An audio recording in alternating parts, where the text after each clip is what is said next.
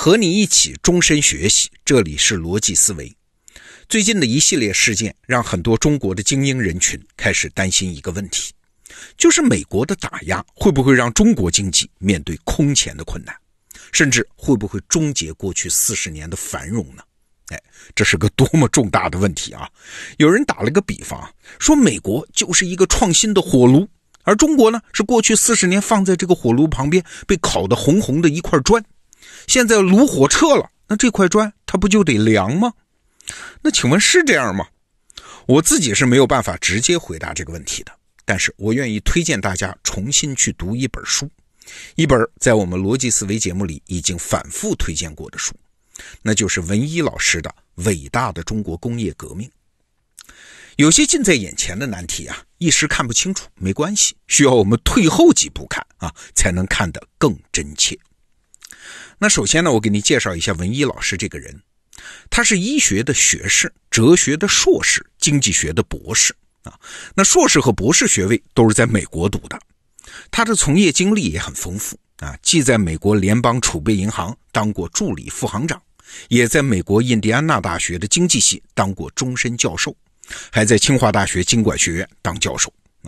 那我之所以介绍他这些身份，只是想说明，文一老师可不是什么媒体评论员、民间观察家，他是一个学术传统里的人。他的思考立足点不是搞什么简单的站队和表态啊，而是在解决一个几百年的严肃学术问题。什么学术问题呢？就是工业革命当年为什么会爆发呀？就这么个问题啊。这既是一个历史问题，也是一个现实问题。那说它是个历史问题，是因为这件事在历史上就很奇怪啊。工业革命早不爆发，晚不爆发，在其他欧洲国家也不爆发，就在那个时间点，在英国爆发。那为啥呢？那之所以说它是个现实问题，是因为这二百年来，太多的国家和民族想复制这件事儿了。你想啊，工业革命二百年，全人类都已经看到它的光芒，享受到它的成果。但是眼睁睁看了这么久，几乎所有的秘密和做法也都摊在桌面上了。对他的研究，那著作是汗牛充栋。但是在今天世界上很多地方，他偏偏还是不能爆发啊！很多地方还是很穷困呢，还处于前现代化社会啊！这是为啥呢？哎，这就是文一教授研究这个课题的现实意义。好，我们回到课题本身，工业革命为什么爆发？这个问题当然有传统的答案啊，比如说应该有民主的政治制度，应该有不受管制的自由市场，应该有外部注入的大量资金，应该有技术援助，应该有市场保护等等吧。我们今天就不一一分析这些解释了。但是事实摆在那儿啊，上面说的这些答案啊，都分别有相对应的社会实验啊，按照答案来搞嘛。但是没有任何一个答案可以一针就灵的推动一个落后国家完成工业革命，大量的努力它都是失败的呀。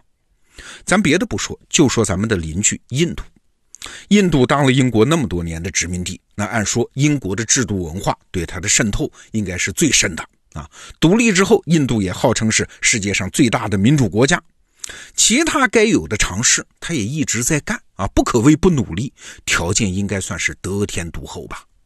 但是直到今天，印度虽然有很多亮点，但是整个国家范围内的工业革命，它也还是没有启动啊。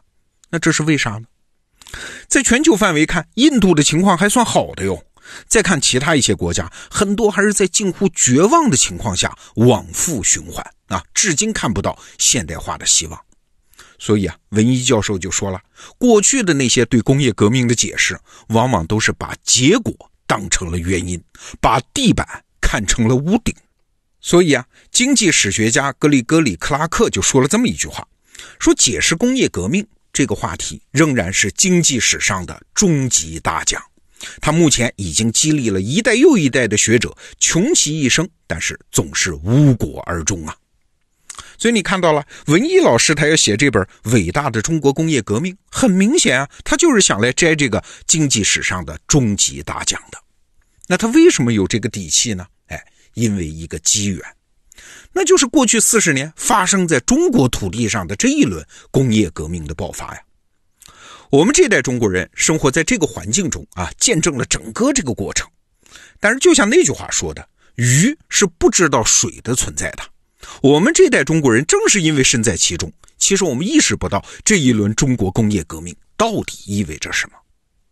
好，下面我们就顺着文一教授的指引，简单跳出来看一下这件事儿到底有多神奇。从表面的数据来看啊，现在的中国一年生产五百亿件 T 恤衫，为全世界每个人生产了七件啊，你算算，一百亿双鞋，大概每个人两双，九亿吨钢占到世界的一半啊，就不多列举了。你看，中国是用非常稀缺的资源，百分之二十的世界人口，提供了全世界三分之一的主要农产品和接近一半的主要工业品，这是一个量上的奇迹呀。但是这不重要，重要的是啥？是这个奇迹，它怎么就会在四十年前开始爆发呢？要知道，四十年前的中国，无论是人力资源还是商业基因，基本上都被摧毁掉了呀，是在那个基础上爆发的呀。那更深一步想，中国人启动工业革命的努力，这在历史上是第四次了。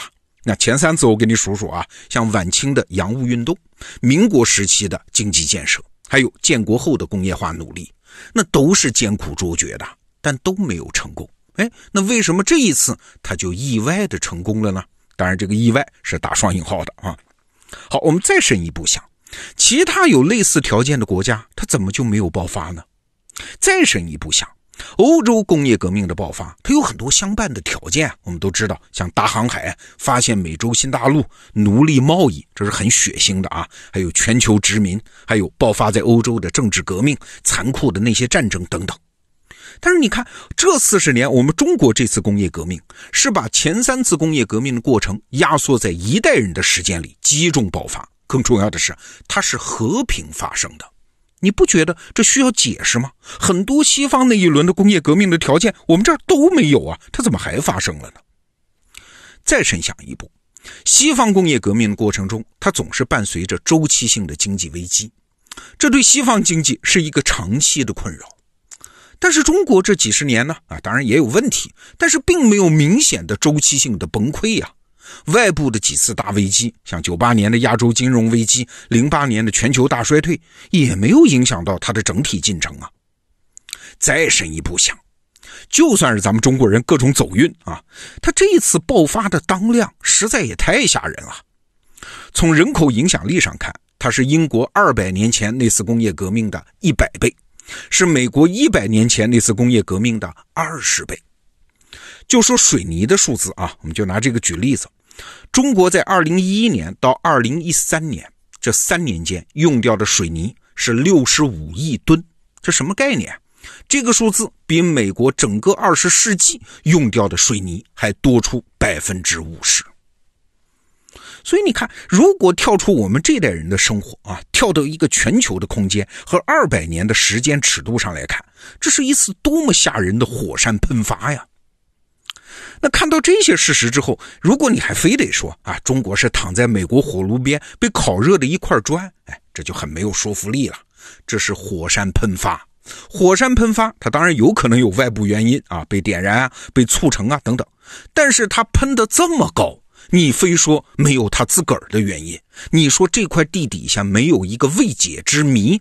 哎，这就有点无视现实了嘛？那看到了这些事实，这就是文一教授要写这么一本书的原因。他觉得有可能通过中国这个案例，摆脱原来那些似是而非的解释，真正解开工业革命爆发之谜。我打个不尽恰当的比方啊，就好比二百年前发生了一次太阳黑子爆发，但是呢，天文学家一直找不到它发生的原因。二百年来呢，也几乎没有发生类似的爆发。哎，但是今天突然又观测到了一次，而且是量级更大、范围更广的爆发。